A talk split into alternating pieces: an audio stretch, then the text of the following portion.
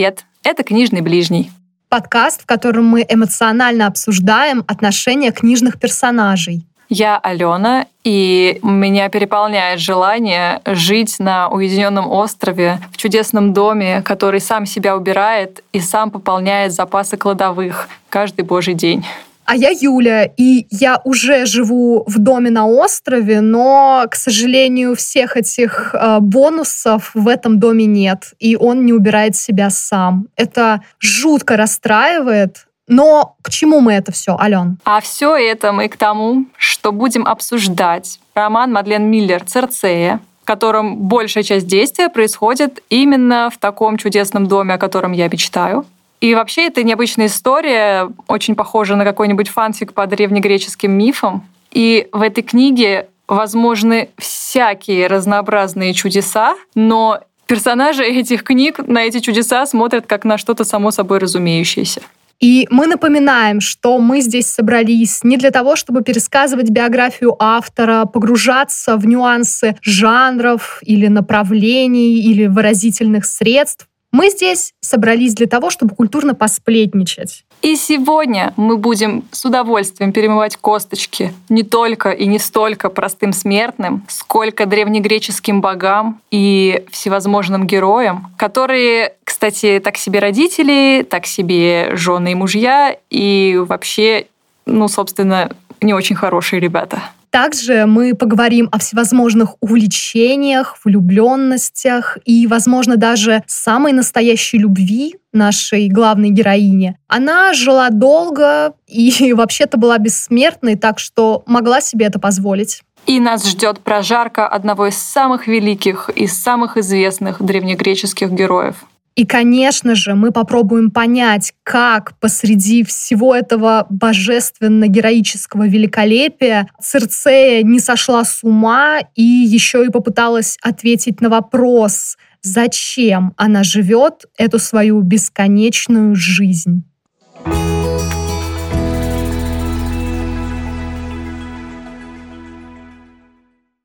Давай, расскажи нам, пожалуйста, кто вообще такая Церцея, откуда она взялась, чья она дочь, э, мать, жена или сестра, потому что не все мы помним так хорошо мифы Древней Греции, как, может быть, хотелось бы нашим преподавателям по античной литературе.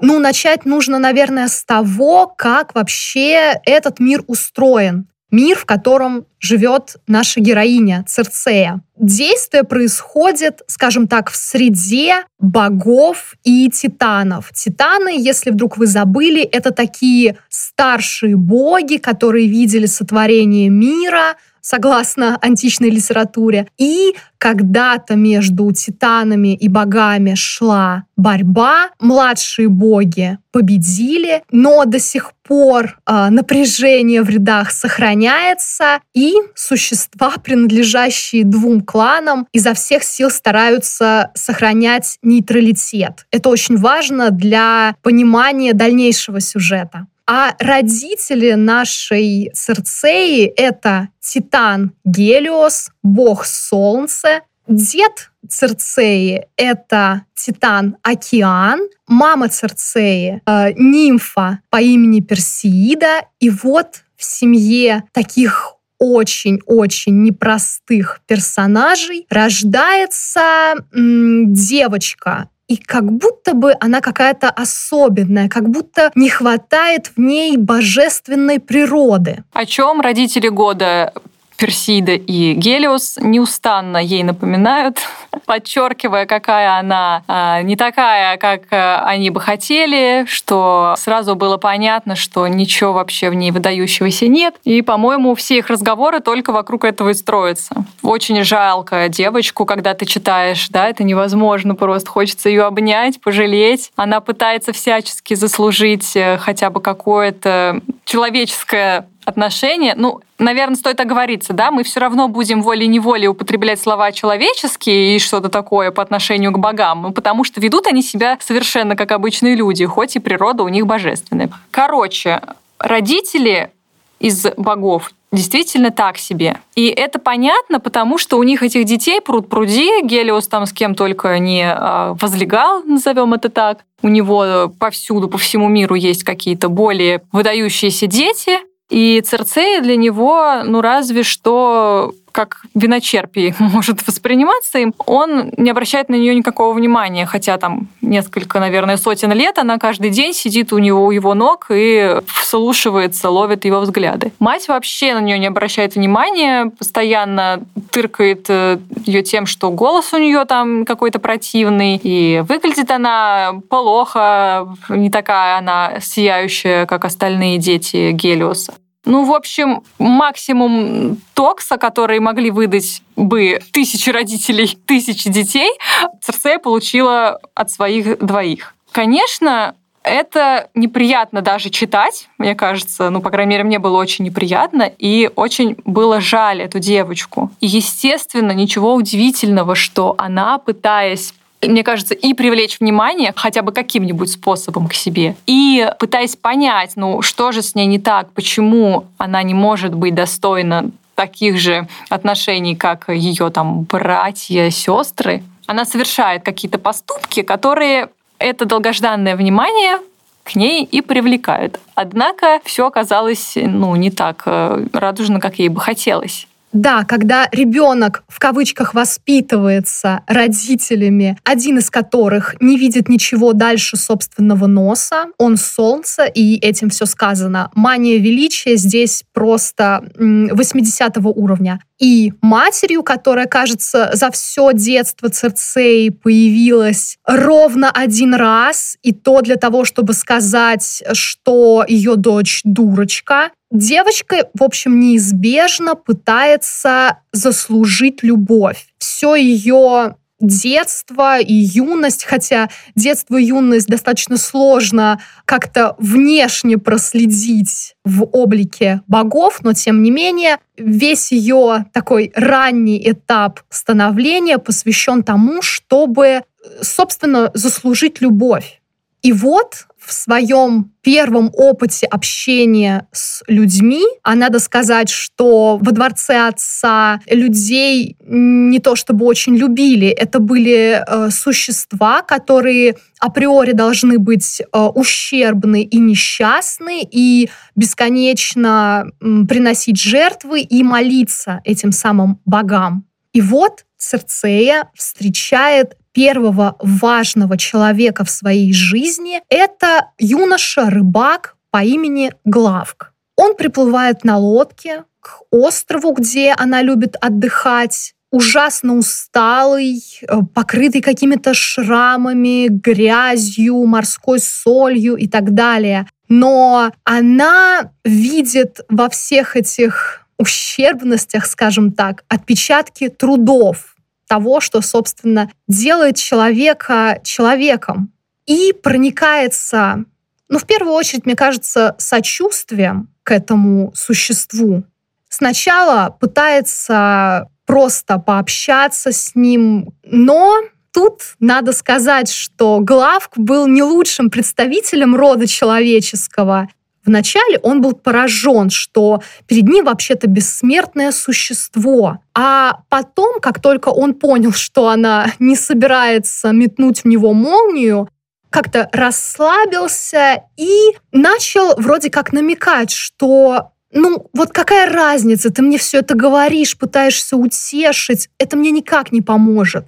Ты недостаточно хороша, как будто бы читается между строк в каждой из его реплик. А Церцея воспринимает это как вызов. Мне кажется, ты про Главка думаешь э, лучше, чем он есть. Ну, в плане его интеллектуальных каких-то способностей. Мне кажется, во-первых, он не то чтобы способен говорить намеками, ну то есть он просто факты констатирует. Она же ему там объясняла, что она не вот там супер какая-то богиня, она просто там, ну, дочь нимфы, и вот и голос-то у нее как у смертной, поэтому он ее не боится. Мне показалось, что он как раз не пытался там как-то ей манипулировать, а просто, ну, реально жаловался на жизнь. Ему было плохо, он уставал, да, не было улова, значит, нечем платить оброк, значит, все плохо в том-то и суть, что Церцея, она во всем, в общении со всеми окружающими себя там существами, будь то люди или боги, она пыталась откопать во всех э, репликах мимолетных какой-то смысл, который мог бы ей помочь найти вот ключ к этим существам, чтобы стать для них полезной, нужной, чтобы она нашла какое-то свое место в их жизнях, хотя никто ее там видеть-то и не хотел в этих жизнях. У каждого была своя, уже вполне гармоничная без Церцеи. И что сделала Церцея? Она, как и любой человек, в том, на что у нее пунктик, увидела вызов, и отправилась прямиком к своей э, бабушке, прабабушке, в общем, какому-то очень далекому и, разумеется, бессмертному предку женского пола и попросила э, как-то там повлиять на улов рыбы. После долгих уговоров это ее бабушка-прабабушка согласилась, и Главк, собственно, пришел к успеху на уровне мира смертных, я считаю, потому что он там, по-моему, сразу смог расплатиться с долгами. Да, на год вперед оплатил оброк, погасил ипотеку. Но Церцея подумала, что как будто бы она снова недостаточно старается. Ей нужно, чтобы этот смертный, ей хочется, чтобы этот смертный в нее влюбился. А он может умереть, пока пытается понять, что она вообще-то судьба всей его жизни. Так что с этим надо что-то решать. Мне показалось, что э, во время всяких этих их там прогулок, не знаю, пикников на природе, как будто бы Церцея уже считала, что он в нее влюбился. И поэтому она так переживала, что ведь он же смертный, он же судьба, наверное, надо что-то менять. Как будто бы у нее уже была уверенность в том, что он принадлежит ей, и поэтому она была так шокирована в дальнейшем. Только маленький нюанс, э, как будто бы эта уверенность в том, что он по уши в нее влюблен, в общем-то, ни на чем не была основана. Ну, это классика. Они же, как все персонажи всех книг, наверное, которые мы читаем, никто же ни с кем не разговаривает, не обсуждает же важные вещи. Гораздо важнее, не знаю, обсудить, блин, породы рыб, которые он ловит, нежели выяснить, а кто мы вообще друг другу. Но так или иначе, надо сначала сделать этого человека бессмертным, а потом решать все проблемы. Видимо, такой была ее стратегия. Потому что она, узнав от своего брата, более могущественного, чем она, о особых растениях, которые выросли на местах, где пролилась кровь богов, и эти растения могут выявлять сущность и одновременно делать бессмертным. В общем, Церцеи удалось напоить Главка соком этих растений. Он стал бессмертным, но все ли стало прекрасно в этом существе? Конечно же, нет. Потому что, став бессмертным, Главк присоединился к этой толпе вечно пирующих, тщеславных, разносящих сплетни божеств. Да, и он стал исключительным сам по себе, ему не нужно было уже восхищение Церцеи его суперспособностями в ловле рыбы или его трудолюбию. Он понял, вообще-то я и сам тут вполне себе звезда, смотрите, какая у меня чудесная синяя кожа, пойду очаровывать нимф во дворце твоего отца. Получается, Церцея оказалась за бортом его новой шикарной лодки, под названием «Жизнь во дворце титанов». И все, она добилась совсем не того, чего хотела. Дальше происходит интересная ситуация. В числе толпы нимф, которые ходят за главком день и ночь, обнаруживается некая Сцилла. Наверное, вы вспомнили э, что-то из книжки «Мифы Древней Греции» и не зря вспомнили, но первоначально она была просто прекрасной нимфой. Церцея, для которой это кажется очередной вызов, решает просто устранить соперницу. Ей не приходит в голову, что если а, человек, в которого ты влюблена, испытывает чувства к другой, наверное, нужно как-то отступить нет, она думает, что если она устранит вот этого третьего, все снова будет хорошо. Хотя можно было бы подумать, да, что если не эта нимфа, то какая-нибудь еще из миллиона, которая унаследовала больше черт божественной красоты, нежели Церцея, может занять место третьей в их э, треугольнике, который Главк, в общем-то, и не считал совершенно любовным. Ну, в общем, да, Церцея такая наивная в этой части истории, что очень забавно за ней наблюдать. и как будто бы немножечко стыдно и хочется ее остановить, да? У тебя не было такого чувства? В первую очередь мне хотелось просто ее обнять, потому что это ребенок, которому жутко не додали любви, ласки родители в детстве. Они считали ее просто пустым местом, какой-то такой обузой. Естественно, она будет пытаться держаться за каждое существо, которое с ней когда-то, пусть давно, обращалось по-человечески.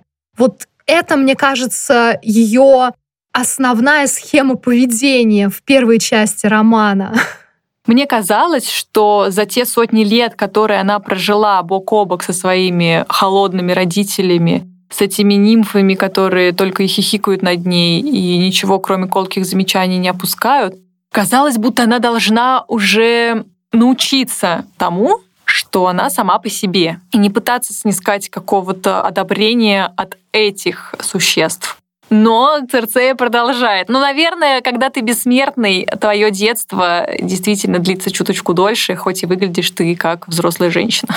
Ну и еще, как ты понимаешь, раньше психологов не было. Когда у человека в картине мира нет э, такого словосочетания, как э, психологическая проблема, например, или а вот эта вот зона, которую надо проработать с психологом, то, мне кажется, сразу как-то ты думаешь, ну, наверное, единственный мой путь — это наступать на одни и те же грабли много тысячелетий. Почему бы и нет?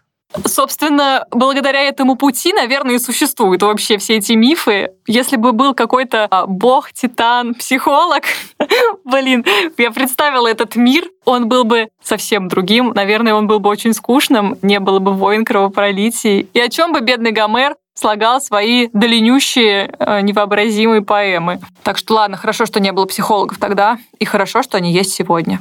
Но вернемся к нашим титанам. Итак, Церцея с помощью все тех же замечательных чудо-растений превратила Сцилу в страшное чудовище.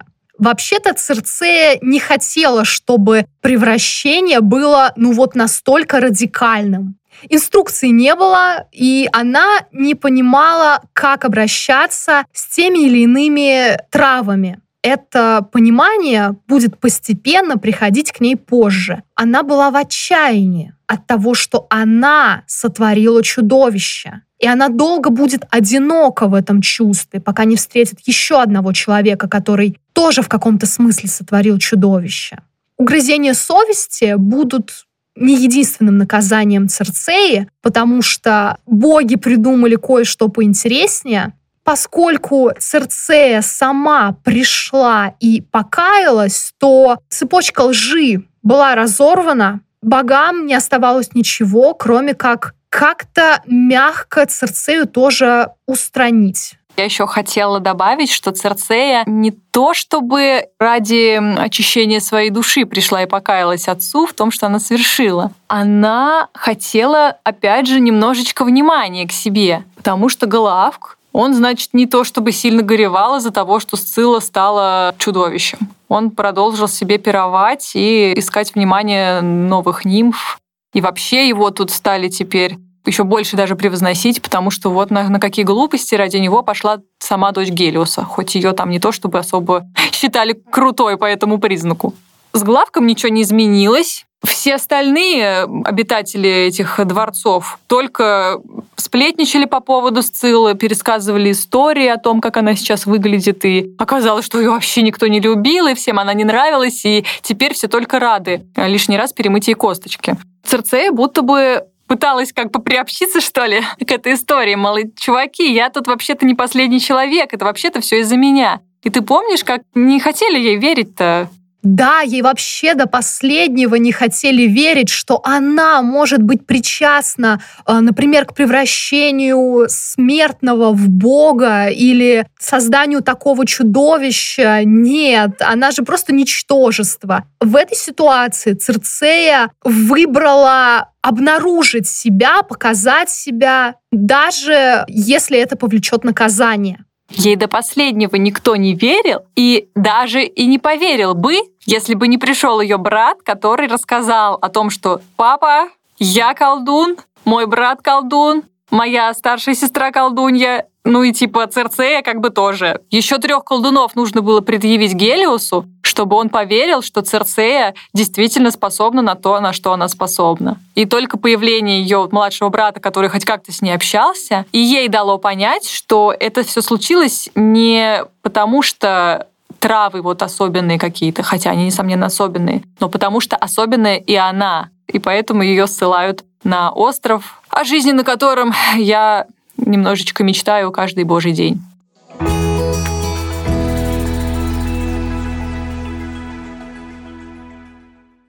Когда читаешь Церцею, будучи родителем, смотришь на все, на абсолютно все под другим углом. Я читаю ее второй раз, и первый раз был с совсем маленьким опытом родительства. Я многое очень упустила. А теперь, когда я перехожу к главам, посвященным изгнанию Церцеи, я, честно говоря, очень раздражаюсь тому, как она убивается, что вот, мол, я тут теперь одна, о господи, как я заслужила все это. Это же просто катастрофа. Но погодите, ты приплыла на остров в океане. То есть, ну, океан буквально у тебя в двух шагах. У тебя дом, с прекрасными каменными стенами, огромными дверями, значит, там очень красиво, золото, красное дерево, гобелены. И этот дом убирает себя сам. Там есть момент, где показано, что она, мол, там накрошила, а крошки исчезли.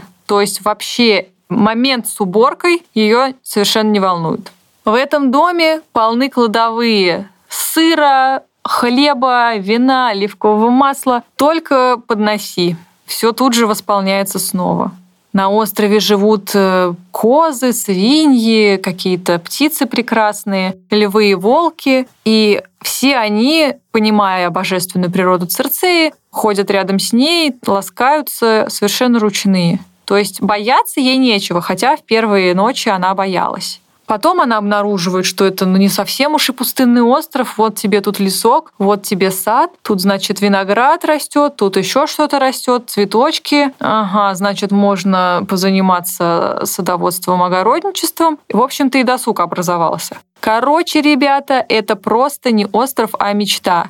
Если у вас есть дети, вы бы с удовольствием провели пару недель, месяцев, а может быть и лет, отдыхая там от э, своих э, привычных обязанностей. И вам бы вообще ничего не надо было делать. Купайся, загорай, собирай урожай и просто кайфуй. Но Церцея не из тех. Она у нас предпочитает заниматься самоедством, вспоминать, что она Сциллу обратила, что ее не любит мама с папой, что брат ее предал и все такое. Тем не менее, она находит себе занятие, она как будто бы слышит травы, которые на этом острове растут, и методом проб и ошибок начинает разбираться в колдовстве, большую часть времени Церцея действительно проводит на острове одна, как задумано богами, она в изгнании, она не может с этого острова никуда деться, но это проклятие ее как раз-таки не подразумевает, что кто-то другой не может попасть на остров. Довольно большая часть повествования связана с многочисленными гостями, которые приплывают или прилетают на этот остров, чем иногда радуют, а иногда и не очень радуют его хозяйку. Кто там у нас один из первых появился, помнишь? Ну, один из первых, конечно же, был э, Гермес, бог-вестник, бог путешествий, обмана, всевозможных коммуникаций и так далее.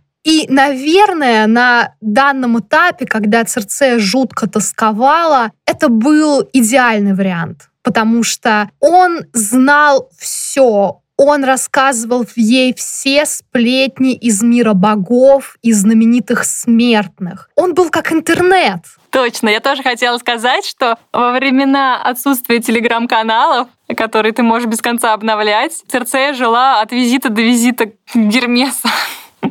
Разумеется, она была зачарована этим бессмертным юношей, который знал кучу историй. И тут надо сказать, что они как будто совпали вот еще в чем. Гермес, несмотря на то, что он такой любопытный, любознательный, он еще и очень скептичный, циничный.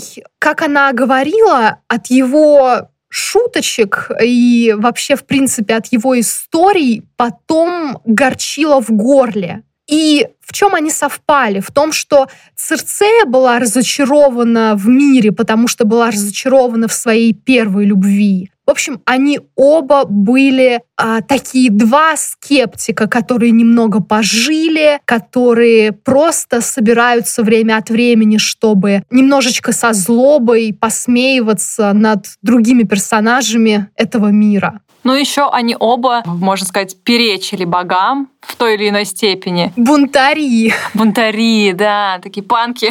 Гермес говорит о том, что да что мне воля богов, я тут вообще сам по себе. Ну и Церцея тоже, она с каждым днем обретая свою силу, понимает, что вообще-то я могу противостоять и, и отцу, и олимпийцам. Закон мне не писан. Наверное, в этом они тоже сошлись. И при этом они, разумеется, не говорят о самом важном. Да? Я вообще поражаюсь, как в этой истории, ну, в смысле в истории богов древнегреческих, тут спасибо Мадлен Миллер приоткрыла нам хотя бы какую-то завесу, и мы видим, как у них эти диалоги строятся. Ну, как у них завязываются э, романтические отношения. Ну, типа, пойдем, возляжем, ну, пойдем. Все, у нас сложилась пара.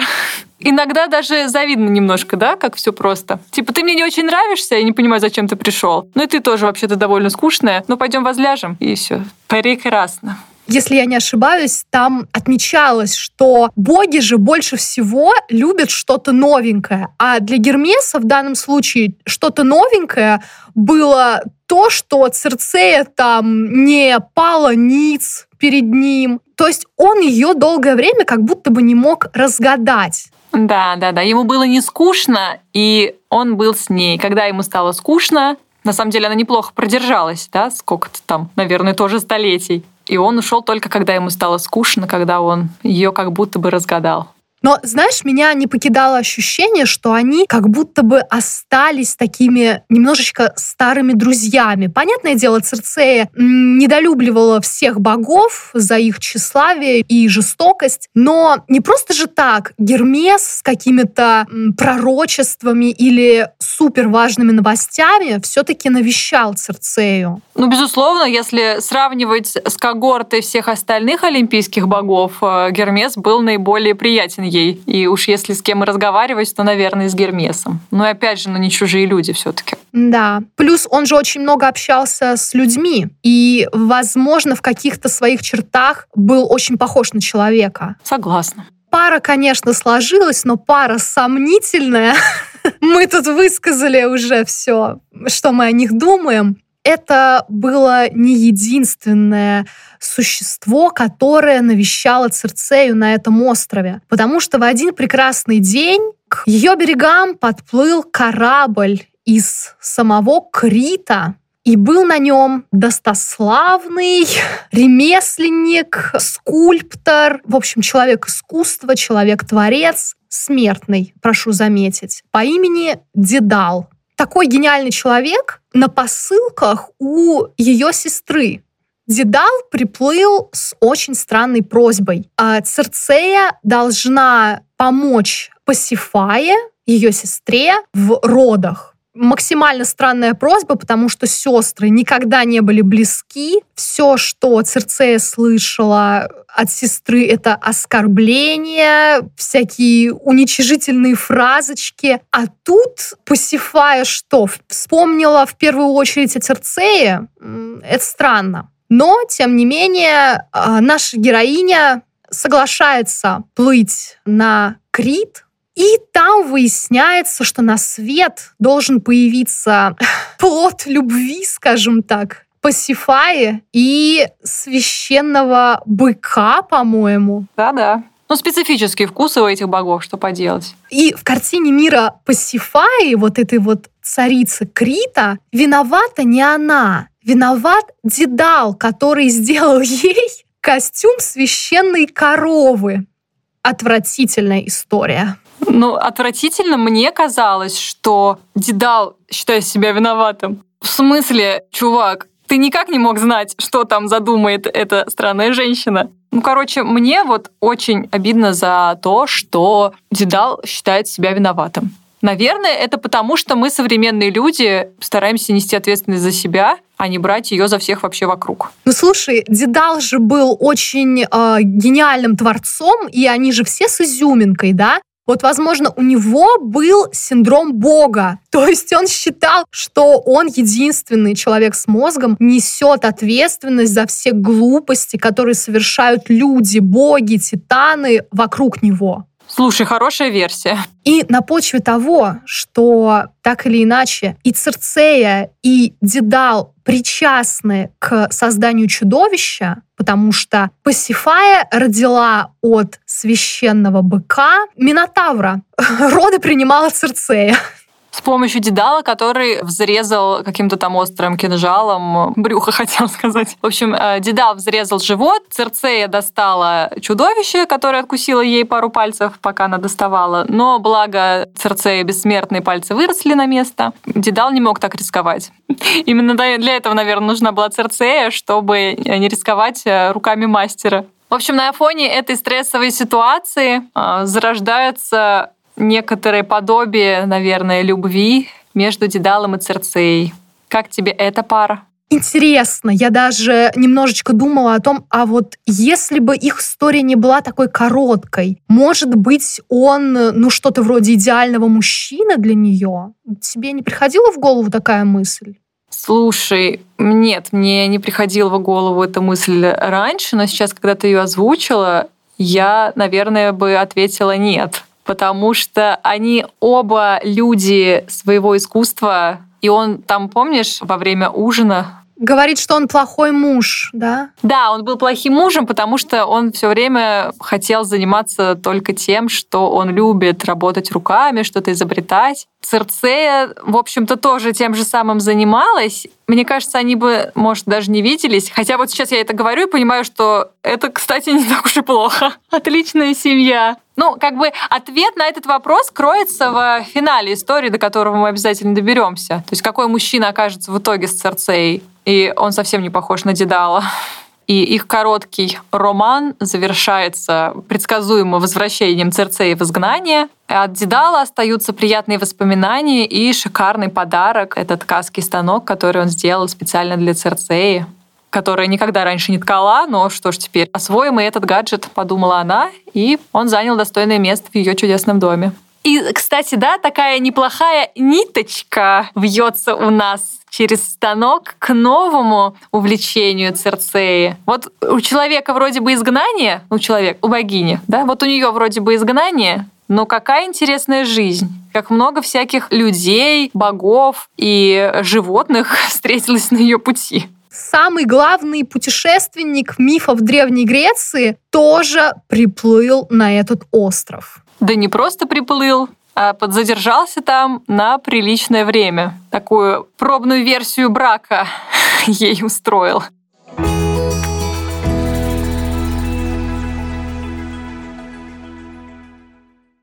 Кто же такой Одиссей в жизни Церцеи? Я сначала скажу, кто Одиссей в моей жизни. На самом деле мне 14 э, лет, и у меня есть книжный краш.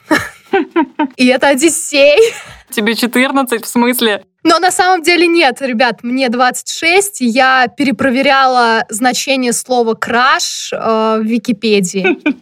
Но скажите спасибо, что не в, не в большой советской энциклопедии. Ну, ты бы не смогла его там найти. Я, я, я проверяла, я искала там. Так, твой книжный краш «Одиссей». Это странно и очень неожиданно. Обоснуй. Ну смотри, Опять же, я обращаюсь к себе из 14 лет. Ладно, ладно, давай, обращайся. В общем, смотри, приплывает, значит, мужчина к одинокой женщине. Сразу видно, мужчина умудрен жизненным опытом. Это буквально написано на всем его теле, да? Это я про шрамы.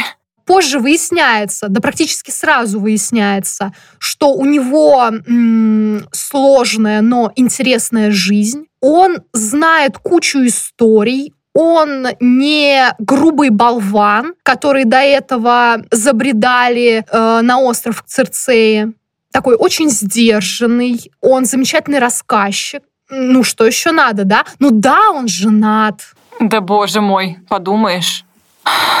Где Эя и где Итака? Да, и меня не отпускала эта мысль, пока я считала. А потом я придумала аналогию. Смотри, люди живут в мире богов, странных существ, мне кажется, Цирцея э, в жизни Одиссея это вот как Жанна Фриске из фильма «О чем говорят мужчины». Знаешь, когда он приезжает, возвращается к жене и с гордостью заявляет, что вот к нему приставала Жанна Фриске, а он ей отказал. Жена этого мужика отвечает, ну и дурак. И вот Цирцея — это вот как Жанна Фриске в жизни Одиссея.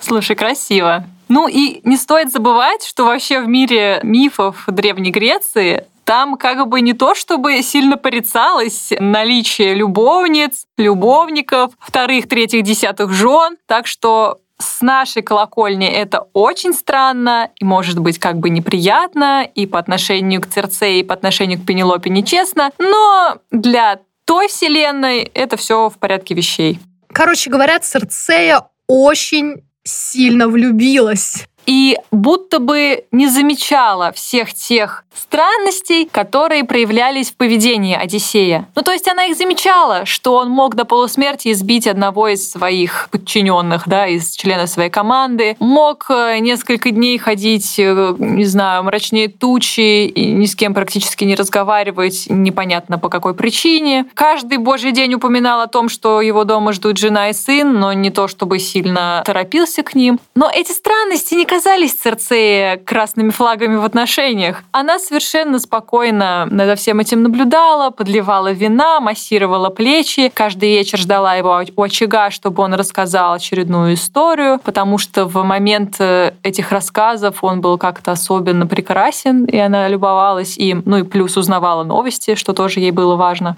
Эта маска, которая застилала глаза Церцея была только одной стороной Одиссеевой натуры. То есть, да, он герой, хитрец, он там чуть ли не лучший вообще из богов и людей. И вот этот прекраснейший представитель человечества сейчас рядом с Церцеей, и ей ужасно не хочется его отпускать. И она как будто бы поначалу не понимает, что ну, ничего хорошего не получится из этих отношений. Не знаю, мне было странно про это все читать. То есть они как будто бы много общего обнаружили э, в своих взглядах на жизнь, в том, что, опять же, каждый искусен в чем-то своем, и это их объединяет. Но вот эти червячки, которые подтачивали образ Одиссея, да, его цельную героическую натуру, о которых, опять же, прямым текстом сказано, и которые Церцея пропускает сквозь пальцы, для читателя это все создает какую-то ну, неприятную, неприглядную картину. А вот знаешь, когда я читала главы, посвященные вот этому медовому месяцу, этой неженатой парочке, мне как раз-таки не бросалось в глаза то, что Одиссей, с ним что-то не так, да, понятно там по сюжету сразу, что вообще-то он изменяет жене, вообще-то она его там ждет уже несколько лет, но на этом все. Вот, знаешь, мне показалось, что вот эти вот красные флажочки появляются уже потом, когда про Одиссея рассказывают еще там другие персонажи. И э, дальше Церцея обращается к своим воспоминаниям и соглашается, что да, действительно, там что-то было не так. Нет, я совершенно точно помню, что в главах а, с медовым месяцем там тоже были упоминания его несдержанности, его там чрезмерной какой-то саркастичности, может быть, злобы, нелюдимости. Просто в этих главах они воспринимаются Церцеей как э, изюминка. Этот плохой мальчик мне нравится, и все, что он делает неприятное, на самом деле это просто его вот чудесный характер так проявляется. Ну, то есть он все равно прекрасен. Да, бьет, значит, любит, ну, типа того бьет э, младших по званию, но он все равно мудрый командир. Но это нормально для этапа влюбленности, в который вступила Церцея. Она прекрасно понимает, что там жена и дети, но ей до этого нет дела. Здесь и сейчас Одиссей принадлежит ей, и она этим упивается. И мне кажется, вот в этом тоже такая двойственность ее натуры. То есть Церцея, несомненно, героиня этого романа, и она в целом больше жертва, и она как бы прекрасная, и мы ей сочувствуем, но всегда в ней, в любой ситуации, в любой истории есть вот эта вот вторая сторона, которая неприглядна. И ты понимаешь, что она не совсем уж идеально и ведет себя тоже так себе. Это как раз и делает ее более человечной, чем все остальные совершенные боги. Да, и эта неприглядная сторона существует э, в Церцее во многом из-за того, как она была травмирована в детстве. Недостатком внимания, недостатком любви. Мне нравится, как Мадлен Миллер суперсложно сделала э, Церцею, этой героине хочется сочувствовать даже во время анализа каких-то неприглядных ее сторон личности в некоторые моменты вообще не хочется ей сочувствовать допустим, в этих вот отношениях с Одиссеем, когда она пытается его удержать, при этом делая вид, что, естественно, она не хочет его удержать, ну, конечно, раз уж ты там предложил, или раз уж ты хочешь, чтобы я предложила тебе остаться, я, конечно же, предложу. Ну да, там жена и ребенок, ну, подождут еще 10 лет, ждут еще подождут. Такие моменты я ей вообще не сочувствовала. Мне казалось, что она, как никто, должна понимать, что вот эти годы ожидания вообще-то, ну, ничего хорошего не сулят отношениям, потому что сама она тысячами лет ждала много чего. При этом это не была любовь без оглядки, потому что, если ты помнишь, Церцея прямо говорит, что она не хочет делиться своим прошлым, не хочет рассказывать какие-то истории. Она уже тогда понимала, что для Одиссея она, тем не менее, не более чем трофей, который он в один прекрасный момент просто поставит на полку с другими трофеями. И все ее истории, все ее слабости будут просто частью очередных баек от Одиссея. Согласна. И это как будто бы роднит Одиссея и Гермеса, которому Церцея рассказывала что-то о себе и понимала, что он потом разнесет по всему Олимпу то, как она, не знаю, возится в саду с грязными ногами и руками. А Одиссею она не доверяется. И опять же, это такой как будто бы знак. То есть то, что она не хочет ему рассказывать все, это знак того, что это не тот мужчина, который должен занять там место рядом с ней на Эй или где бы то ни было. Но мне очень нравится эта история. Мы не доверяем друг другу. У тебя жена и сын, время рожать детей. Да, классика ты 10 лет был на войне, у меня травма привязанности из-за сложного детства, мы будем прекрасными родителями. Ну, ладно, справедливости ради мы скажем, что Одиссей не знал о намерениях Церцеи. Церцея, понимая, что Одиссей скоро уедет, решает, что самое время зачать с ним ребенка, но ничего ему об этом не говорит. Она знает, что беременна, Одиссей не знает, что она беременна, и Одиссей уплывает наконец-то к своей дрожайшей Пенелопе, о которой он каждый вечер Церцеи говорил, Нужно, наверное, поговорить про эти чудесные отношения Пенелопы и Одиссея на расстоянии, которые такие чудесные именно потому, что они не рядом. Ведь они не так уж и долго были мужем и женой в, в нормальном смысле этого слова, потому что Одиссея забрали на войну, когда Телемах был еще совсем крошечным. Да, Телемах, сын Одиссея и Пенелопы, отметил свой первый день рождения, когда за Одиссеем приплыли, чтобы отправить его на Троянскую войну. Миф о прекрасном браке Одиссея и Пенелопы существует, по-моему, только в рассказах Одиссея о том, какая прекрасная Пенелопа, и э, рассказах Пенелопы своему сыну о том, какой чудесный Одиссей. Потому что у них нет ничего, кроме вот того небольшого кусочка времени, что они провели вместе на Итаке, а потом они живут друг от друга на расстоянии и питаются этими воспоминаниями. И как мы понимаем, после встречи травмированного войной Одиссея, который получается, так с этой войны и не вернулся. И Пенелопы, которая пережила кучу ужаса, когда осталась одна с э, маленьким ребенком на Итаке, ничего хорошего от этой встречи мы не увидели. Пенелопа и Одиссей идеальны в браке только когда находятся вдали друг от друга, потому что, ну, с Одиссеем здесь как будто бы проще. Ему постоянно нужна движуха, желательно с кровопролитием. Он не может остановиться, и даже после возвращения с этой легендарной Троянской войны он хочет еще и еще. А Пенелопа, во-первых, она более спокойная, ну, хочет нормального уже семейного счастья. Сколько можно ждать? Лет 20 она ждала в сумме уже, по-моему. Ну да, там получилось, натикало немало. И ее рассказом о том, какой Одиссей прекрасный муж и отец, не верит даже сын, которому адресованы эти рассказы. Одиссей — это, ну, человек, которому срочно надо быть героем. Вот как в случае с циклопом, когда он сначала назвал себя никто, но перед отплытием с острова Циклопа ему нужно было сказать, что если что, я не просто никто, я Одиссей.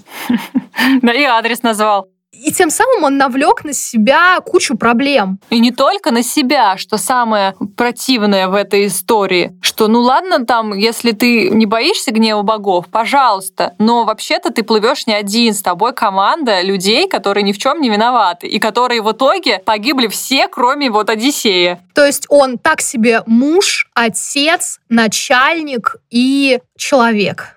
Только любовник хороший, сказала бы Церцея.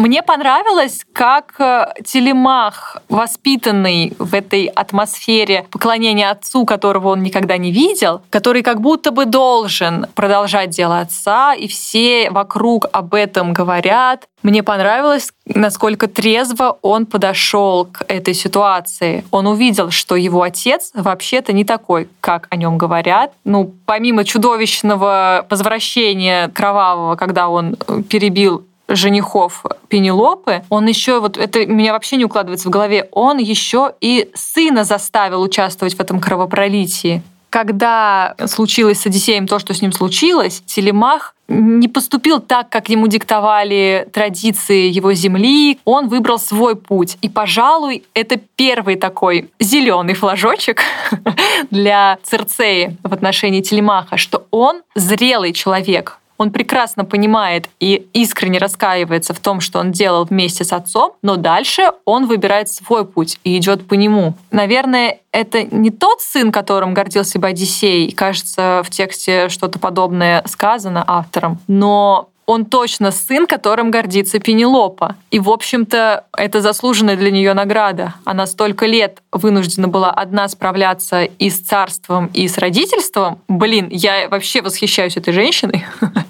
Телемах, которому, когда мы его встречаем 30 лет, он действительно достойный мужчина с непростым прошлым, но тем не менее понимающим, какого будущего он для себя хочет.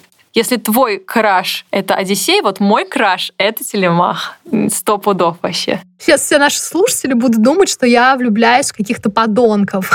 У Юли лучший из мужей. Мы это потом используем, когда будем делать ему поздравительные видео к юбилею. Мне еще понравилось э, в Телемахе то, что он не строит из себя того, кем он не является. Он э, не такой знаменитый и героический, как его отец, но он и не видит в этом чего-то плохого. В то время как Одиссей постоянно как будто бы играл роль. Да, и то, что Телемах говорит то, что думает, говорит правду и не пытается изыскивать какие-то обходные пути, это то, чего никогда не видела Церцея в других э, мужчинах и, возможно, в других людях. И, конечно, это то, что стало, наверное, самым важным в основе их отношений.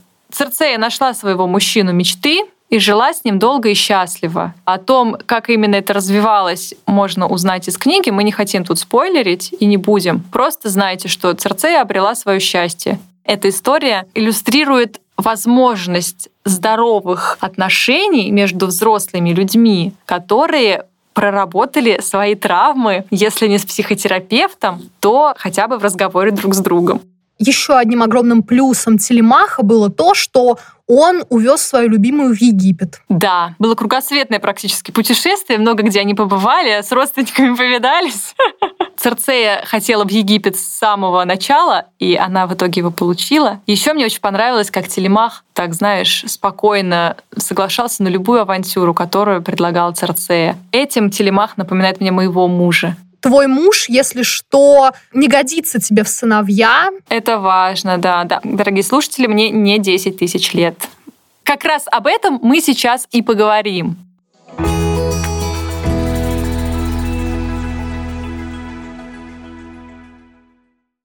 Церцея. У нас потрясающий образец героини, которая в итоге обрела и цельность себя как личности, и обрела женское счастье, и познала какое-то там, да, ремесло, искусство, стало в нем одной из лучших. Ну, по сути, у нее хэппи-энд мы встретились с Церцеей как с девочкой, которая пытается добиться внимания родителей и так его не получает, а прощаемся с женщиной, которая знает, кто она такая, знает, чего она стоит и чего она хочет. Она может противостоять богам, у нее есть средства защиты почти от всех богов. Она уверена в себе и в завтрашнем дне. Но, что очень и очень важно, для того, чтобы у нас не складывались комплексы неполноценности, озвучим, что Церцеи на это понадобилось 10 тысяч лет, тысячу поколений. Она постоянно об этом говорит, что она прожила настолько много. И мы, 30-летние, которые не знаем вообще, что делать в жизни, совсем не должны переживать на этот счет. Все нормально. Вот через 10 тысяч лет мы точно все поймем.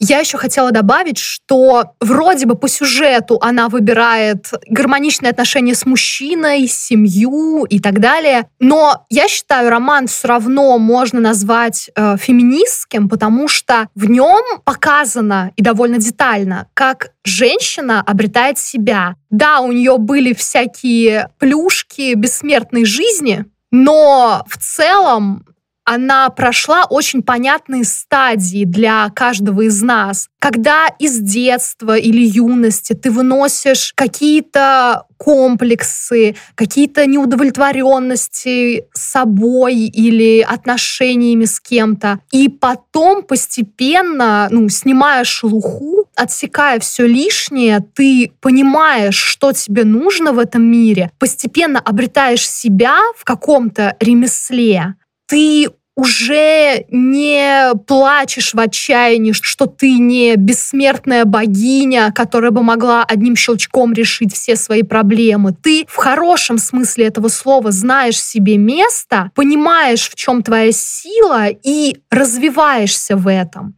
Согласна с тобой. И еще мне очень нравится, как э, Церцея относительно ее э, длительной жизни довольно рано поняла, что не стоит э, полагаться на богов, и этому она учит своего сына. Ты должен сам понимать, чего ты хочешь и как ты будешь поступать в той или иной ситуации. Ну и я еще не могу не добавить, насколько потрясающе, правдиво и просто до мурашек детально описано становление Церцеи как матери. Настолько это все про жизнь. Это все так. Я человек, который уже два года мать, подписываюсь под каждым словом этих глав. Когда ты читаешь, что бессмертной богине плохо, сложно и страшно за своего ребенка, и ты испытываешь те же самые эмоции, ты настолько преисполняешься гордости. Если богине сложно было справляться, то то, что справляюсь я, восхитительно.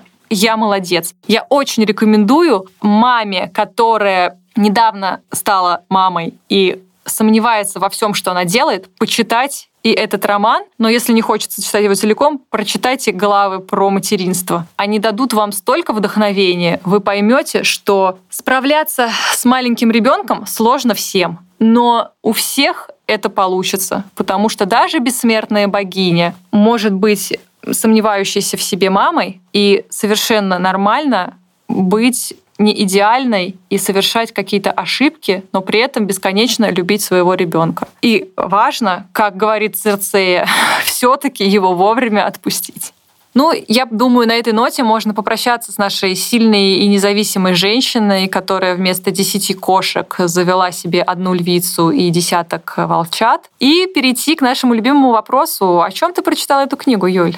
Я прочитала эту книгу о том, как человек обретает свое место в жизни и понимает, кто он, и не винит ни в чем родителей, небеса, другие всякие субстанции и других существ. Он просто живет эту жизнь, выбирает, кем он будет в этой, в нашем случае, не бессмертной дороге. Здорово. Я примерно о том же прочитала эту книгу год назад. А вот в этом году я прочитала ее о родительстве.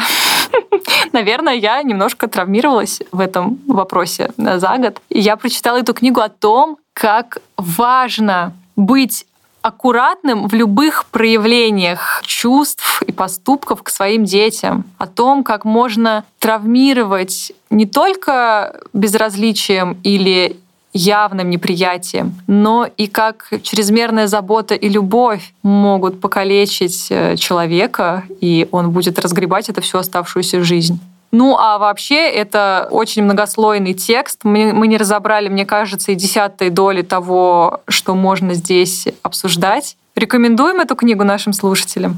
Однозначно. И рекомендуем нашим слушателям потом пообсуждать ее с нами. Мы чуть позже скажем, где это можно сделать.